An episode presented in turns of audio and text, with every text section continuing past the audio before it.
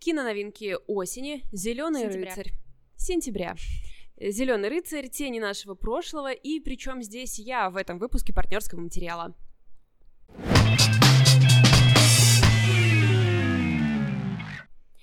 Мы возвращаемся после долгого перерыва, поэтому выпуск будет длиться 8 часов. Я думаю, вы этого и ожидали. На самом деле, это даже не шутка, потому что одна из наших слушательниц написала мне э, с таким вопросом: Я хочу пробежать полумарафон, и все ваши шутки про четырехчасовой выпуск я воспринимаю все предельно серьезно. Предельно серьезно. Она хочет бежать под наш выпуск. Да, потому что она бегает под нас. Он должен длиться... Столько, сколько она будет бежать полумарафон. Цель определена. Все. А, если вы по каким-то причинам только к нам присоединились, и вы не знаете, кто мы, это подкаст, где мы рассказываем про новинки книг и новинки кино. Меня зовут Лида Кравченко, я отвечаю за кино и сериалы. Меня зовут Валя Горшкова, я отвечаю за книги. Я вас предупреждаю, что мы не всегда в таких роскошных свитерах, но сегодня согласитесь, что мы выглядим роскошно. Да, если вы нас слушаете, то имейте в виду, что на нас можно еще и смотреть на нашем канале на Ютубе. Например, сегодня мы выглядим а, Валя как будто бы преподаватель а, английской кафедры в американском колледже, а я преподаватель английской кафедры в британском колледже. Вот так в наше представление выглядят а, преподаватели или герои университетских романов. Да, которые мы сейчас активно всем советуем и раздаем. да, потому такой что осень, период. самое да. время, да. А, что ж, Давай, что Давай, значит да. осень для кинопроката? Вообще, нужно ли будет ходить в кино? только и это нужно делать. Я не знаю, что нужно делать еще на самом деле, потому что летом абсолютно нечего было смотреть, и вот сентябрь Горит. дает нам просто миллион классных новинок. Я предупреждаю, что я рассказываю только про новинки сентября и только про кинотеатральные новинки. Это для тех, кто ходит в кино и кому нравятся все эти дела, потому что онлайн-премьеры вы найдете где найти. Так, поехали. Итак, итак, итак. Что-то для меня там найдется. А, ну, 9 сентября Петрова в гриппе. Кстати, на следующей неделе мы уже с тобой будем обсуждать Петрова в гриппе, и у меня к тебе вопрос, планируешь ли ты смотреть эту экранизацию Серебренникова? Да, я очень хочу посмотреть, потому что я видела, как просто разделились мнения книжных критиков насчет этой премьеры. И главное, знаешь, по Ну, какой это границе? Это, это ж кино. Чё, книжные критики? Это никому не интересно, что Нет, они думают знаешь, как кино. это вы, вз- вы тут все вспомнили про Прости, прости. литературу. Да это просто такой случай, да. Серьезно? И, короче, граница лежит там же, где лежит граница по новому Пелевину. Кому понравился новый Пелевин, Да не понравились чё? Петровы, а кому не понравился Пелевин, понравились. Так что я хочу провести социологическое исследование на этот счет. Кстати, неплохо. Ну, слушай, один момент из критики, который мне понравился, который я читала, это то, что а, основной плюс романа Сальникова, даже не плюс, а то, что может объяснять его популярность, как мне кажется, это то, что при всем сюрреализме, я просто сейчас его перечитываю, потому что я поняла, что я половину вообще не помню, при всей его при всем сюрреализме это очень внятный роман, согласись. Да, Он, правда, да. абсолютно внятный. И вот я видела э, мнение о том, что как раз Серебренников оставил сюрреализм и убрал внятность. И как бы вот э, в этом, возможно, основная проблема. Как бы то ни было, 9 сентября мы начнем смотреть все дружно, и уже на следующей неделе э, я буду про это рассказывать. Супер. Итак, продолжаем. Я буквально расскажу по паре слов о каждой премьере. И знаете, что самое смешное? То, что... Можно про это сказать, что мы уже записывали с тобой этот выпуск? Да. На самом деле, частично мы про все про это с Валей уже говорили, но у нас не записался тот эпизод, какая-то его часть, поэтому мы решили, что Все заново. все заново. Миша, все херня. Давай по новой. Короче говоря, 16 сентября мы пойдем смотреть Дюну, и уже можно почитать отзывы критиков, потому что Дюна была представлена на Венецианском кинофестивале, который прямо сейчас идет. Я не удивлена. Ничему. Потому что после Blade Runner Дэни Вильнева, который мне не очень понравился, я ничего не ждала. Ты читала критику хоть там в каком-то виде? А то, что я кидала в чат, это тоже читать критику Я читала каком-то виде? заголовки, да. Тогда да, тогда да. Я в курсе дискурса. Короче говоря, э, хвалят визуальные решения, хвалят, цитирую, сдержанный, но мощный перформанс Тимати Шаломе. Мощный перформанс — это эфемизм? Извините. А, Но в целом существует мнение о том, что Дэнни Вильнев роман не понял, и вообще экранизация получилась очень спорной. Но я вам, кстати, напомню, что когда Дэвид Линч экранизировал Дюну, ее вообще-то разнесли. И сказали, что Линч, дед, попей таблетки. А он, интересно, тогда дед был? Мне кажется, он сразу был дед. Да-да-да, вот у меня тоже такое ощущение, что он как-то сразу родился и в деды сразу пошел. Что, такой э, неадаптируемый роман? Или его настолько сильно любят? Я не знаю, мне кажется, что просто, опять же, дело в каких-то завышенных ожиданиях. Мы же все все знаем, мы знаем, что это сложный роман, мы знаем, что там огромная сложная вселенная. И как бы, и в целом, что самое главное, давайте помнить, что большинство экранизаций неудачные. Вот, кстати, из удачных экранизаций все хвалят э, Мартина Идена внезапно Мгм. и говорят, что это прямо очень хорошо. Там есть расхождение с романом, но очень самобытное вообще кино получилось, поэтому давайте двигаться дальше. Если вам пофиг на Дюну, или если вы не хотите разочаровываться, или если вы просто не хотите три часа смотреть на прекрасных людей, собранных в одном месте, очень вам советую фильм, который я сама обязательно буду смотреть. Он называется «Безумное кино для взрослых». Это фильм, который получил «Золотого медведя» на Берлинском фестивале в этом году. Это комедия об учительнице, чья карьера под угрозой из-за того, что всплыло ее интимное видео. Вау, Но как она, злободневно. она вообще не собирается сдаваться. Да. Это как та наша любимая шутка, да, про то, что что случилось. Учительница снималась в порно. Понятно, а случилось-то что? Да-да-да. Обожаю просто. Это я обязательно буду смотреть. Мне кажется, что это будет классно. Так что, ну, на Дюну все равно придется сходить. Я еще вижу, что там на превью герои в масках, то есть Да. это как-то уже в нашей вселенной Да, происходит. Да, да, Причем, кстати, скоро же выйдут наследники третьего сезона. Я как понимаю, они игнорируют пандемию. Ага. И вот это интересно. ну, Почему а вообще? им пришлось э, сильно много поменять в сюжете, Ну, наверное. да, наверное.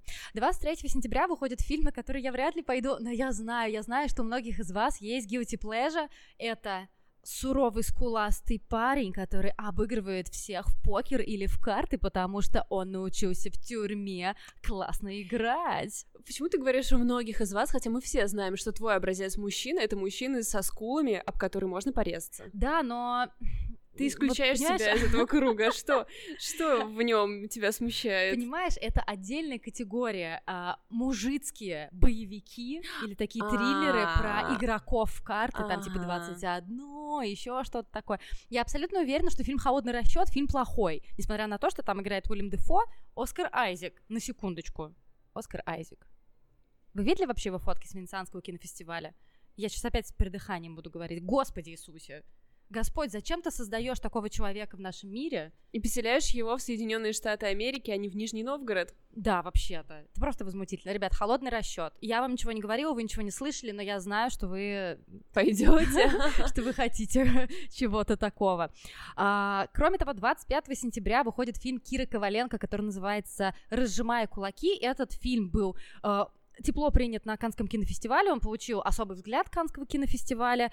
Это еще одна ученица Сакурова, и про нее все время говорят в разрезе о том, что вот это еще одна ученица Сакурова, как и Кантимир Балагов, но Кантимир Балагов сейчас занят тем, что он, кстати, уже закончил съемки Last of Us.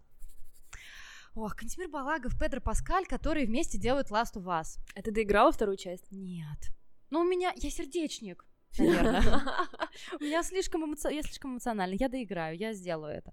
А, короче говоря, если вы смотрели, например, ту же самую тесноту Балагова, то, в принципе, отражимая кулаки, вы будете знать, что ждать. То есть это тоже история о небольшом поселении, о на Кавказе, о том, что есть отец, без, там, который живет один без супруги, у которого есть взрослые дети, и он достаточно жестко и строго с ними обращается, о том, что это грань между жестокостью и удушающей отцовской любовью. Отзывы, еще раз, неоднозначные. Я просто вам заранее все Слушай, да, я а помню- сценарий, извини, пожалуйста, сценарий написала Любовь Мульменко, а, одна, наверное, из лучших сценаристок вообще современных молодых. Я помню, что когда мы в прошлый раз записывали этот эпизод, э, ты сказала, что критики считают, что она пережала Да. драму и все Да, прочее. да. И я еще не смотрела, но я сразу готова вбрасывать просто но предложение посмотреть новости, историю девушки из Чечни, которая множество раз пыталась покинуть свой дом из-за того, что она лесбиянка, и ее возвращают назад, и это все связано с какими-то просто операциями захвата, и она вновь исчезла. И, в общем, мне кажется, что такие новости, они появляются раз в несколько лет. История об убийстве в семьях Да. женщин, которые, по мнению ее родственников, э, совершили какие-то моральные проступки и так далее и тому подобное. Поэтому я сразу готова бить эту карту чрезмерной драмы тем, что она такая и есть. Так что давайте просто смотреть правде в глаза. Да, добавлю только два момента. Первый — это, давайте я уточню, североосетинский, все таки шахтерский городок, а второй — это то, что я абсолютно согласна с Валей. Э, я думаю, что у нас все в порядке сердечной мышцы, сказал человек, который 15 секунд назад сказал, что не будет доигрывать во второй Last of Us, потому что пока это слишком эмоциональное потрясение. Там гораздо большее вовлечение, потому что это делаешь ты. Да, короче говоря, я с тобой полностью согласна. Меня пока вот эта история с тем, что слишком много страданий. Ну, мы вспоминаем Ханю Янгихару через два, один, в общем... Маленькая жизнь. Маленькая жизнь. Короче говоря, это «Разжимаю кулаки» Киры Коваленко, который мы будем смотреть в кинотеатрах с 25 сентября. У тебя осталось. Я не успею, мне надо три. 23 минуты. То есть я сама поставила себе ограничения. 28 а, сентября новый Бонд. Не время умирать. Е-е-е. Не время умирать, время умирать. А мне кажется, умирать. что на самом деле название переводится «нет времени умирать». И да, мне, я тоже же так же прочитала no, no time to die. Да, и мне так нравится это, типа, мне некогда, извините, да, это вообще в духе, в духе моей жизни. Мне не нравится локализация. Ну, да, вообще это немножко странно, почему именно такой перевод выбрали, но в любом, в любом случае ответственный за этот проект э, Кэрри Фукунага, которого мы знаем как создателя настоящего детектива, но я как человек, который не очень любит настоящего детектива первого, для меня это в первую очередь чувак, который сделал мини-сериал «Маньяк» с Джоной Хиллом и Эммой Стоун. Обожаю, обожаю просто. Ну, а что ж, Дэниел Крейг наконец-то получит назад свой паспорт, потому что, как я понимаю, это его последняя роль Бонда. Мой любимый Бонд. Уб... Уби... Уби... У... Соберись. Убьют, что ли, или нет? Интересно, чем закончится. Мне Я кажется, могут знаю. и убить. Кто знает. Ну или знаешь как, убьют. Но не сейчас. А потом, а потом покажет как бы пустой э, снег, на который он упал немножко вмятый. Да, типа он и, типа, поднялся и, и куда ушел. же он делся? Да. И будет как концовка Бэтмена, где он сидит там за каким-то столиком в Италии, и Нолан такой, вашу мать, я это уже все снял. Ну, короче говоря, хочу еще раз просто сказать, почему это мой самый любимый Бонд. Я, кстати, не помню, мы с тобой это обсуждали в прошлый раз, да, по-моему. Просто еще раз проговорю, что э, мне кажется, что многие из нашего поколения любят Пирса Броснана, да, потому что, ну, э, когда мы были маленькие, он был Бондом, он был идеальным Бондом, который мог веревкой затормозить вертолет и после этого, не знаю, стряхнуть пылинку у себя с плеча. А Крейг был первым Бондом, лохом, mm-hmm. который прыгал с крыши на крышу и не допрыгнул идеально. Да, но при этом сохранял вот этот вот бич-фейс. Uh, да, да, ну ты многого хочешь, скажи спасибо, что хотя бы Нет, э, мне кажется, это даже, ну, забавный контраст просто. Ну, То да. есть, если у нас будет следующий реальный Бонд, типа лох-Бонд, э, ну, на сто процентов, это будет уже Uh, не по канону. ну да, да, я поняла, про что ты говоришь. Uh, да, короче говоря, Бонда мы смотрим 30 сентября. И фильм, который я жду, наверное, больше всего это фильм-победитель Канского кинофестиваля, фильм Жюли Дюкарно, который называется «Титан», и мы его тоже будем смотреть 30 сентября. А вся критика, которую... Я фильм не смотрела, как и вы, ведь он выходит 30 сентября. Вся критика говорит о том, что пересказывать сюжет странно и, наверное, бессмысленно, потому что не на том все строится все-таки. Ну, в центре есть некая девушка, которая попадает в подростковом возрасте в катастрофу, после чего ей в голову вживляется титановая пластина. Дальше на это все наслаиваются отношения с отцом определенного характера, там какие-то эм, ну, в общем, ладно, я ничего не буду говорить, потому что все, все мои знания, они намешаны из критических статей, которые я читала. Как я понимаю, в первую очередь, это история интересна. Во-первых, потому что это современный боди-хоррор, потому что Дюкарно, э, мне, по крайней мере, она была известна, как э, режиссерка фильма «Сырое», где девушка-вегетарианка попадает в колледж на каком-то вот этом странном обряде потрясения, вынуждена по... потрясения, посвящения, вынуждена съесть сырое мясо, и после этого она становится одержимой этим. То есть это новый боди-хоррор, ее называют, э, Дюкарно называет последовательницей Кроненберга, чему, наверное, она супер рада, потому что наверняка она фанатка Кроненберга. И вот это вот очередная история про попытку выявить, что ли, чистую человеческую ярость, чистую человеческую агрессию. И тут есть истории еще про отказ от гендера, это мне тоже очень интересно. Из, если из всего сентября вам нужно будет выбрать только один фильм, на который нужно пойти, идите на Петрова Гриппе. Нет, на самом деле, я думаю, что действительно это «Титан». Мне кажется, это будет очень-очень интересно. Что тебя заинтересовало из моего списка? А, Джеймс Бонд, э, Дюна, про карточника чувака, блин, ну не, не, шучу, шучу. Не, на самом деле все звучит классно, но на что я точно не пойду, это на Титан. Почему? Ну, потому что это не то, что я могу перенести. У меня вообще нет проблем, чтобы читать что-то про телесность, но у меня есть большие проблемы с тем, чтобы смотреть. Ну, я все равно тебе. Э, в пересказе вообще отлично зайдет. Я надеюсь, будет подробно. И б... да, я думаю, что да, я думаю, что пятичасовой выпуск нормально. И, конечно, в очередной раз помечтаем, что однажды мы сможем с тобой пойти в кино, например, на безумное кино для взрослых. Вот про учительницу. Чьё... А что, не будут показывать у нас? Нет, я к тому, что ты занятая, я занятая. А, ну это просто жизнь, да. Да. Насколько вообще мы все э, люди падкие на раздражение, если всех вокруг разбесил фильм э, про рыцаря артурианской эпохи? Ну, господи, неужели у нас так мало вещей, чтобы беситься, что всех разбези... разбесила адаптация э, легенды такого рода? Я очень удивлена. Правда, не ожидала. Э, я постараюсь как-то компактно объяснить, в чем может быть дело. Есть такой парень. Его зовут Дэвид Лоури. Дэвид Лоури для маленьких. Дэвид Лоури а, сделал две хорошие вещи. Во-первых, отрастил великолепные усы.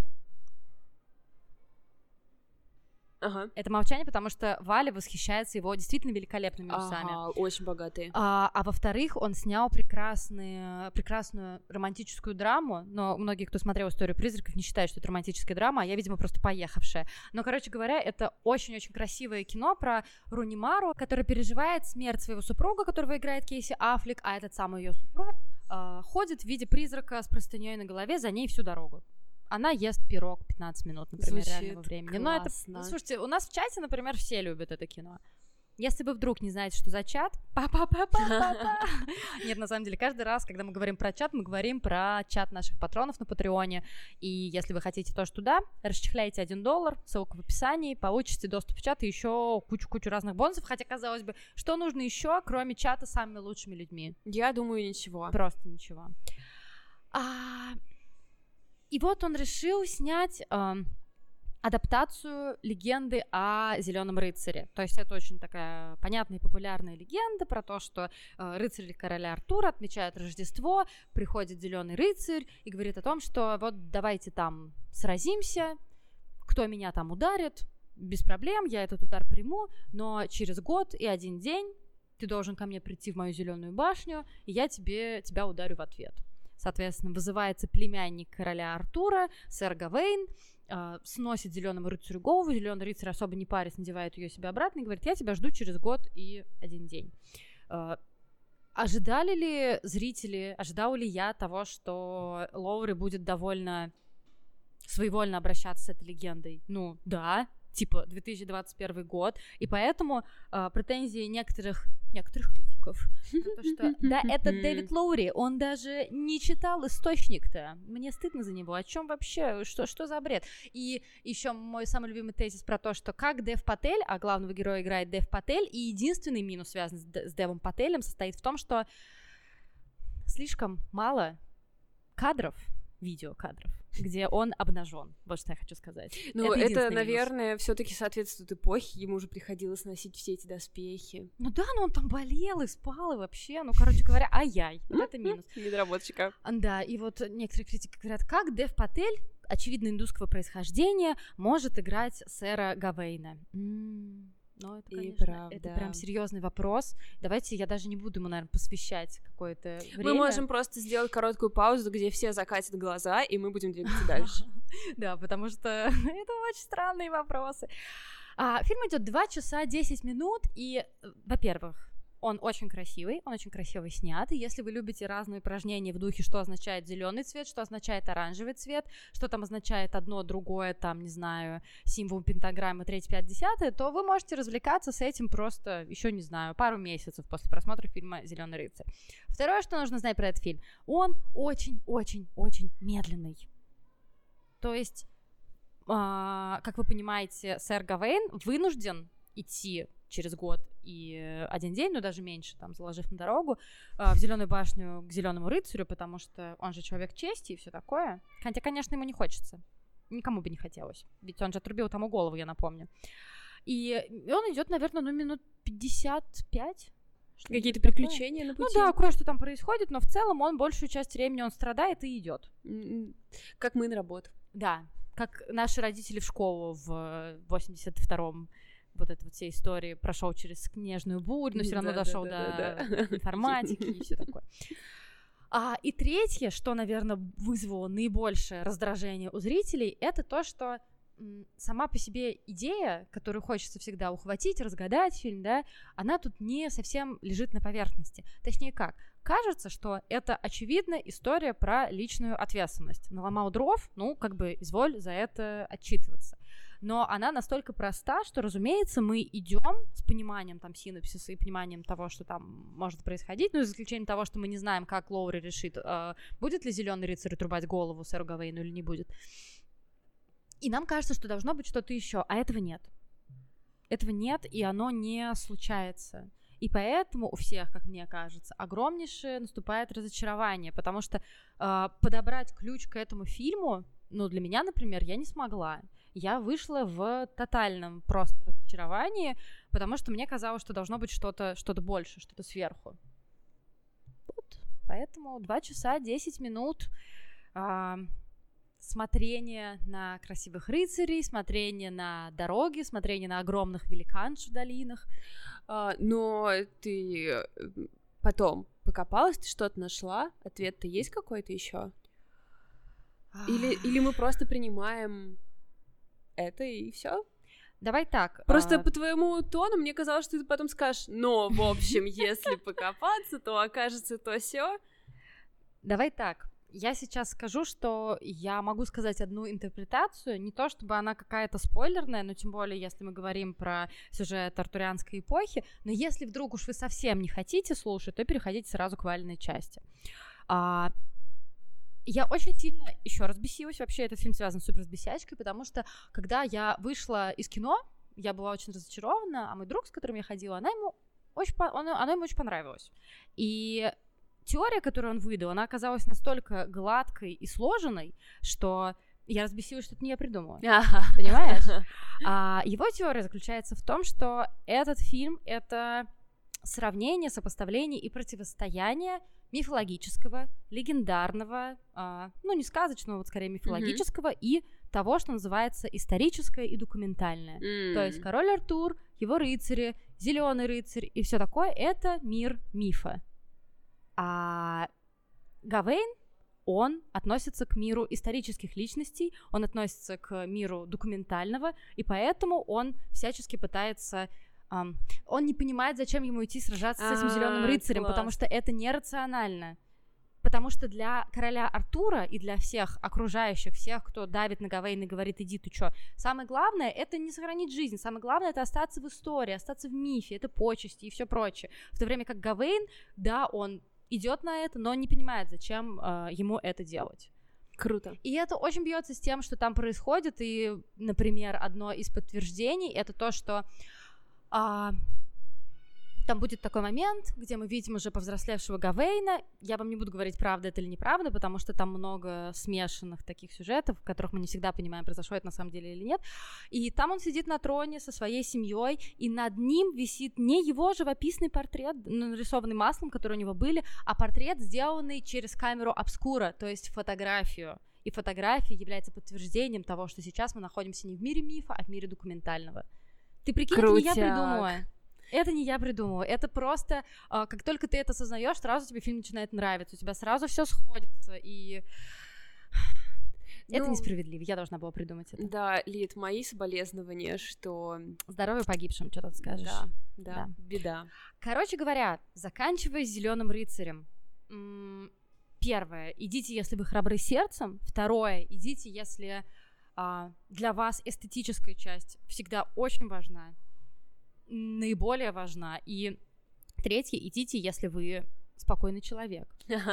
И четвертое, если вам все-таки нравятся сложные фильмы, если вам нравятся сложные произведения, в целом искусство, к которым можно и нужно находить какие-то ключи, то, конечно, Зеленый рыцарь это то, что вам подойдет. А, благодаря тому, что у нас получилась такая большая пауза, мое чтение красиво срифмовалось к этому выпуску, и я сегодня рассказываю про две очень разные книги, но на самом деле в целом они об одном. Первая это Сара Блейк «Тени нашего прошлого. История семьи Милтон», и вторая документальная книжка, и причем здесь я, преступление, совершенное в марте 1945 года, история моей семьи, Саша Батьяни. И, соответственно, ну, понятно, что это очень разные романы, но оба они работают с вопросами, какое поколения после э, поколению после несут за наши действия. Постпамяти, вот эта вся история. Да, какой-то ответственности. И начну с тени нашего прошлого. История семьи Милтон. Это издательство Симбад, Сара Блейк. Я уже ныла тебе, но я считаю, что это просто какое-то расстройство, перевод названия. Тени нашего прошлого не говорит ни о чем. Я забываю это название просто постоянно и пытаюсь его вспомнить. Тогда-то как в оригинале книга называется The Guest Book, гостевая mm-hmm. книга. И оно в сюжете имеет большое значение. Огромная вероятность, что я бы эту книгу не купила бы. Она а... выглядит э, не очень привлекательно. Что я... название, что обложка. Да, согласна, согласна. Но для тех, кто, а, как и я в юности, был фанатом саги о форсайтах, а я знаю, что очень многие такими людьми являются, а для них а, эта книга, в общем, представляет большой интерес, потому что сначала кажется, что это как раз сага о форсайтах, написанная в современной манере, современным человеком, но про старье. Но это семейная сага? Это семейная сага, но это американская семейная сага. И просто послушайте, как она начинается, и вы, если вот вы то есть мы можем быть насколько угодно прогрессивными людьми, но нас все равно привлекают романы про то, как сложно ухаживать за огромным особняком. Понимаешь мою да, вот это мне вот... кажется, что я уже достаточно взрослая для того, чтобы взять эту ношу на себя. Вот как она начинается. Обы... Обычная история, задумчиво произнес мужчина, стоящий у руля, разглядывая красивый заброшенный дом на холме. Поместье последнее, что остается от потомственных богачей. И ты прям такой, у Всего лишь поместье.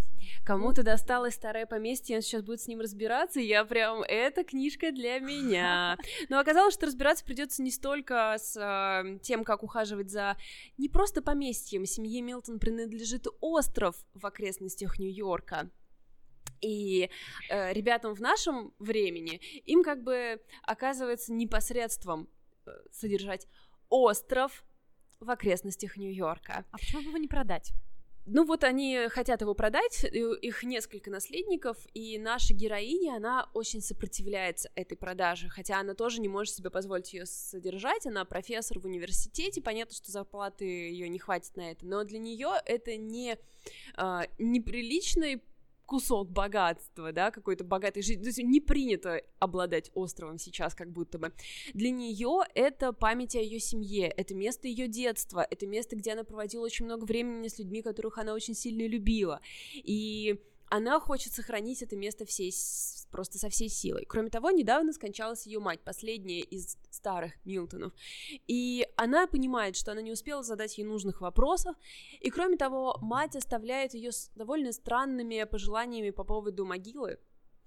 И наша героиня понимает, что на острове в прошлом ее матери произошла какая-то история, которую она не знает и не понимает, и она хочет в этом разобраться. В чем проблема всех матерей? Давайте так, девочки и мальчики, если у нас есть страшные секреты, и у вас есть дети, или вы планируете их заводить, задокументируйте. Да, пусть они разберутся с этим страшным секретом, потому что иначе им придется писать роман. А, а нам, нам придется его читать. Э, избавьте нас от этого. А, соответственно, вторая линия — это история вот того старого семейства Милтон, где мы и выясняем этот страшный секрет. Но вы очень быстро поймете, ну, то есть, если вы прочитали некоторое количество семейных саг, вы очень быстро поймете, каким может быть такой там страшный секрет. Но гораздо более важным и большим сюжетом романа оказывается то, что, ну, то есть, ребят, а, богатая белая американская семья. И когда ты понимаешь вдруг, что ты читаешь про беды богатой белой американской семьи, ты прям вдруг такой, ой-ой-ой, а типа, ну, какие у вас там проблемки. Ну, то есть, да, у них, конечно, есть какие-то трагические истории, но в целом ты понимаешь, что это просто настолько привилегированное общество, насколько оно вообще может быть. То есть это самое-самое привилегированное общество. А мы вообще-то посмотрели два сезона «Наследников». Да, мы закрыли этот вопрос. Если что. А здесь же наша героиня, она, кроме того, в браке тоже с профессором, они уже довольно-таки, нам лет по 50, у них взрослый ну, подросток сын, ее муж еврей. Он занимается исследованием тоже какого-то прошлого и всего прочего, и он активно своей жене, хотя у них хорошие теплые отношения, активно ей говорит, что как бы ты э, не можешь больше обладать этим островом. Это часть мира, э, который ответственен за неравенство, который ответственен за политику, и скорее всего, ну то есть время так сходится, что твоя семья очень как-то заработала на нацистском режиме. И как бы может быть, это должно у тебя вызывать какие-то вопросы. Для нее это вопрос не вот этих всех пунктов. Для нее это вопрос, это моя бабушка, она сидела на этой скамейке, она срезала вот эту сирень, и она как, э, как фанатик продолжает каждую традицию этого дома. То есть у нас в этой вазе стоят только такие цветы. Ее очень раздражает, когда ее там э, двоюродная сестра ставит туда что-то иное. То есть для нее это просто семейная память именно эмоциональная. Для многих вокруг мы скоро понимаем, что Uh, да, с нацистами как-то не гладко вышло, но было и несколько других историй. В... Ну, а как ты еще заработаешь богатство? Ну, то есть, типа, uh, ты не можешь uh, не запятнать, да, свой какой-то моральный облик. И тот путь, который она проходит в попытке понять, принять свою семью, разобраться в ее прошлом и понять, какая доля ее ответственности здесь лежит, это очень интересно. Плюс там есть еще такой э, сайд-сюжет, который тоже нам помогает немножко понять, что с ней происходит. Она профессорка в университете, и она прославилась э, феминистической работой. Она исследовала женщин, которые запирали себя, замуровывали себя в монастырях, mm-hmm. э, и что там было, то ли они молились, то ли они молчали, я забыла, честно ну, говоря. В смысле, заживо замуровывали? Да-да-да, то есть там какое-то было заточение какое-то такое, и э, она из этого вывела, значит, какую-то теорию молчания и того, что женщины, значит, себя кладут вот в какой-то миф, чтобы быть символом mm-hmm, чего-то, да, mm-hmm. ну, короче. А, и ее очень хорошая коллега, с которой они в хороших отношениях, она младше ее, афроамериканка как-то приходит к ней и как раз вот накануне всех событий и говорит, что я просто пришла тебя предупредить, что я собираюсь, значит, а, опубликовать работу, где буду переосмыслять а, твою работу. И через короткое какое-то противостояние, ну, как бы мягкое такое интеллигентное противостояние, она понимает, что та просто пришла ей сказать, что она собирается опубликовать работу, где скажет, что, в общем, э, она устарела, Mm-hmm. Выводы ее были сделаны из привилегированной позиции, mm-hmm. что мир изменился, и что, в общем, далее там какие-то другие идут. Ну, в общем, она оказывается в ситуации, где и ее остров находится под угрозой, ее отношения с мужем находятся под угрозой, и ее. А с мужем почему? Из-за острова? Да, и, во-первых, из-за острова, потому что он очень против того, чтобы остров сохранять. То есть они находятся, то есть вот ее мама только что умерла, и сейчас они находятся в этой ситуации, когда а, наследство к ним переходит, там есть определенные условия, все, им дальше нужно решать, они остров продают или они за ним как-то ухаживают. А они не евреи? Непосредством. Нет. Угу. Мягко говоря. Они, как бы это сказать, они активно противостоят тому, чтобы какая-то еврея... Ну, то есть, понимаешь, как? А, там есть такой момент, а,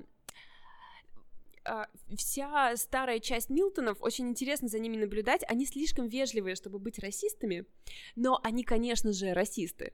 И там есть такой э, момент, в, когда вот старые Милтоны в прошлом собираются на острове, и к ним афроамериканец попадает в компанию. Он интеллигент, он закончил Гарвард, он будущий писатель, то есть, э, как бы сказать, э, классово э, он с ними на одном уровне, но, естественно, это 60-е в Америке, даже mm-hmm. 50-е. А, так это еще и 50-е. А, профессорша живет в нашем времени, Милтоны в прошлом. А, то есть там еще это... будут флешбеки, да? Конечно, да, очень большая часть во флешбеках. И ему там кто-то, ну и он как бы понимает, что какое-то настроение какое-то критическое в комнате, условно говоря.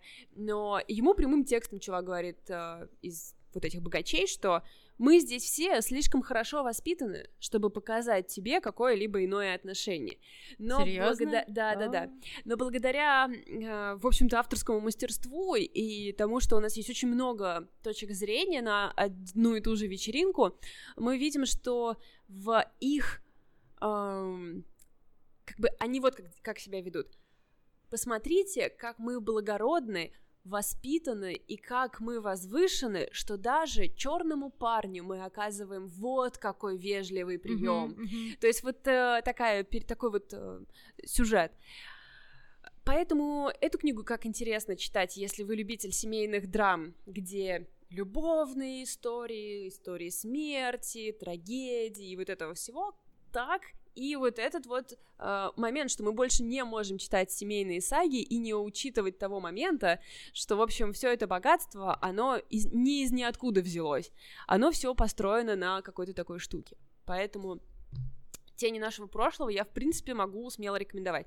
Там есть некоторые вопросы, мне вызывали диалоги, там многое строится на том, что герои не могут разговаривать, как и главная работа героини, так и э, то, что, например, там у старшей Милтон, матери мы, всей семьи, она не, ну, то есть не принято разговаривать. Mm-hmm. Мы тут не должны. И единственный раз, когда они с мужем пытаются поговорить, а у них тоже теплые отношения и все прочее. Она такая, нет-нет, не стоит, нам об этом говорить не стоит. То есть единственный момент, когда они хотят что-то действительно важное обсудить. И на этом как бы э, вся книга строится на том, что никто ни с кем нормально не может поговорить. И они такие, знаете, вязкие, ты как бы не можешь никакую суть из них вынуть в итоге. Круто. Да, вообще круто. И коротко скажу про вторую книгу, которая мне, честно говоря, не понравилась. Это «И причем здесь я», Саша Батьяни.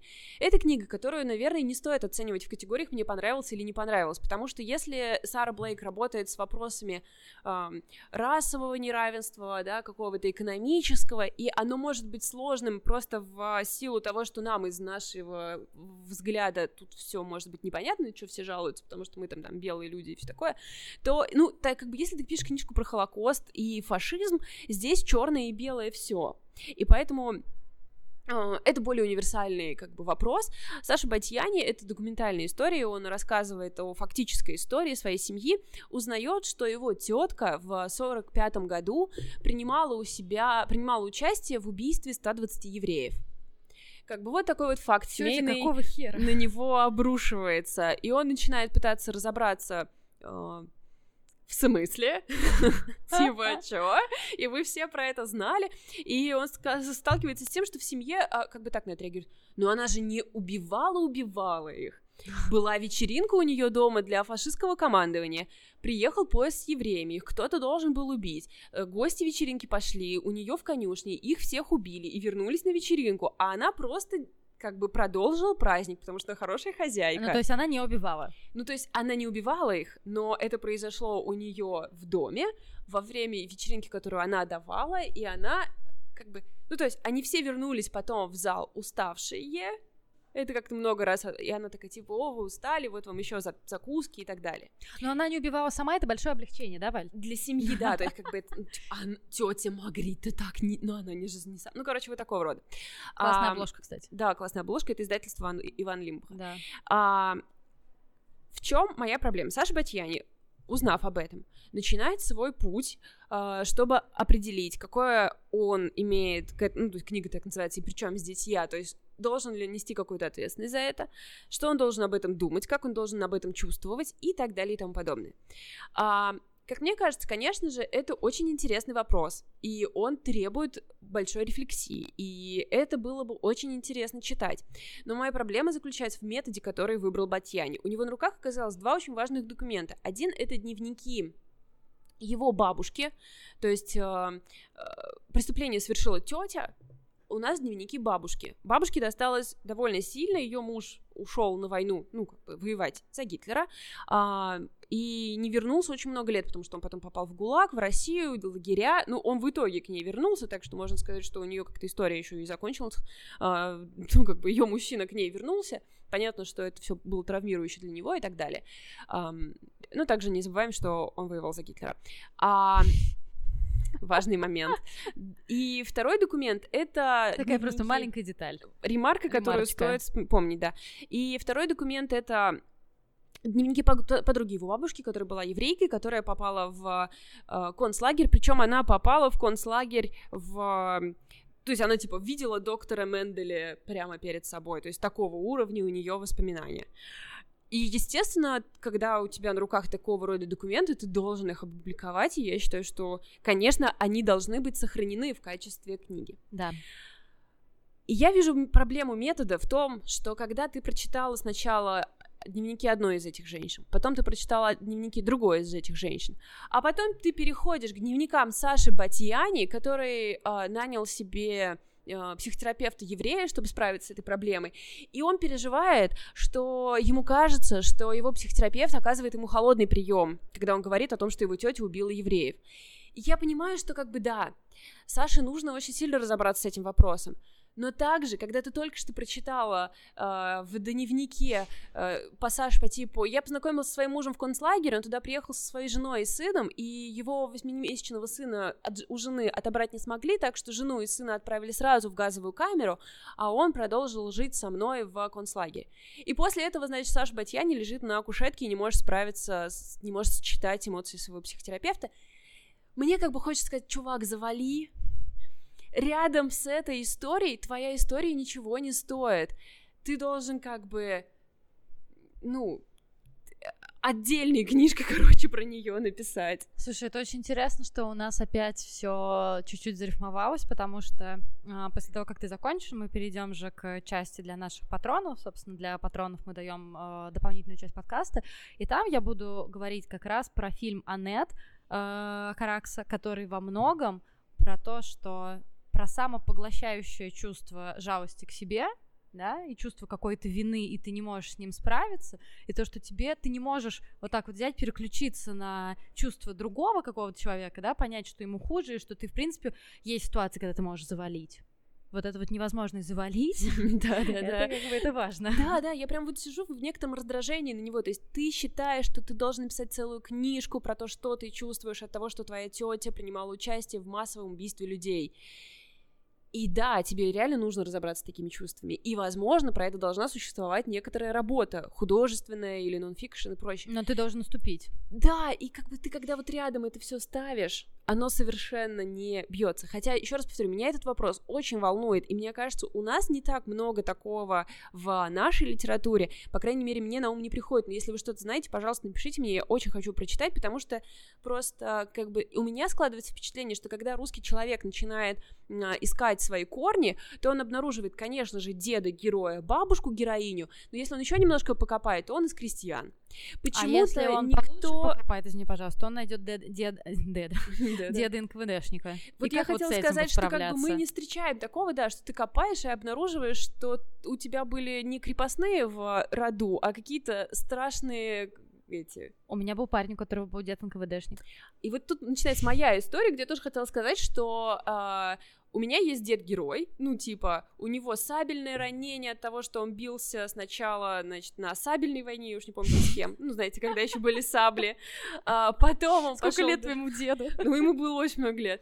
Потом он, значит, поехал на Великую Отечественную войну, там всех победил, потом Достал поехал саблю. в Японию, да, просто... И там, там сабля пригодилась. Сабля не пригодилась, но там есть легендарная история, как дед, короче, сидит в столовой, начинается налет, значит, все прячутся, столовая рушится, все такие, блин, блин, где наш зима? У него фамилия Зима была.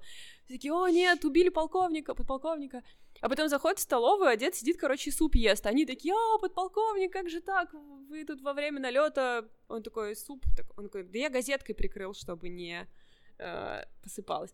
То есть, возможно, мой дед был просто Джеймс Бонд э, советского пошива. Почему я Господи, мы с тобой дружим уже типа 7 лет или сколько, и почему я все время узнаю про тебя какие-то новые факты? У тебя был дед с фамилией Зима? Да, То да, есть да. могла бы быть Валентина Зима? Я думала о том, чтобы взять этот псевдоним в начале своей карьеры, но я подумала, что он звучит, как будто бы я собираюсь исполнять песни в стиле шансон. Валентина Зима, ну то есть... Катя, Катя Огонек умерла, если что. Это грустно, но она уступает тебе свое место. Как в Лизиной голове строятся факты, иногда просто поражает меня. На этом строится э, логика нашего повествования. Короче говоря, Валентина Зима. Да. Ну что, подумать об этом? Да, конечно. Ну хорошо. Короче, ну вот есть у меня такой дед, дед Петя. Но есть еще один дед, про чью деятельность во время войны я вообще ничего не знаю. И, возможно, он никуда не выезжал из Нижегородской области. А что мне стало не так давно известно, что он был членом вот этих троек. Да ладно. И потом всю жизнь жил и боялся, что к нему а ты мне рассказывала придет. про это, да-да-да, ты мне рассказывала как бы все, там в той части семьи уже ни о кого нечего спросить. И... Не, ну в смысле, можно посидеть в библиотеке, может быть. Ну да, но я то есть имею в виду, что какого-то устного свидетельства мне уже там неоткуда получить. И в общем вот, и я думаю, насколько моя история нетипична? Я думаю, она весьма типична. Да, супер типичная. Но Ничего подобного, короче, в книжках я не встречала в наших. Поэтому, если вы что-нибудь знаете, пожалуйста, мне об этом напишите, я с удовольствием прочитаю. Интересно, насколько часто твой дед э, ездил на улицу Малопокровскую? Наверное, часто. Но мало, там же, типа, а... расстрел и все такое. Хз. Вопрос, который, возможно, стоит э, провести ресерч. Напишу потом книжку. И при чем здесь я Russian Edition. А все такие, а что, есть какая-то другая версия? Почему Russian Edition? Это я к тому, что она пока еще не так популярна. Да, да, да, да. В общем, если, тем не менее, как обра... написано хорошо и так далее, и, возможно, это вообще мои какие-то личные проблемы, э, издание супер классное, поэтому в целом ознакомиться, наверное, я бы рекомендовала. И причем здесь я, Саша Батьяни, издательство Ван Лимбаха. На этом мы прощаемся с теми, кто не наш патрон. Для вас э, в следующий... Мы возвращаемся на еженедельные поставления вам контента. Да, я очень надеюсь, что в следующий раз э, мой контент будет более структурированный. Я недовольна сегодня с собой. Я решила отрефлексировать это прямо вот во время прямо записи. Да, почему бы и нет. А для наших патронов мы сейчас перейдем. Лид будет рассказывать про Аннет, а я буду рассказывать про сериальчик э, с резервацией. Он мне очень сильно нравится. Пока. Пока.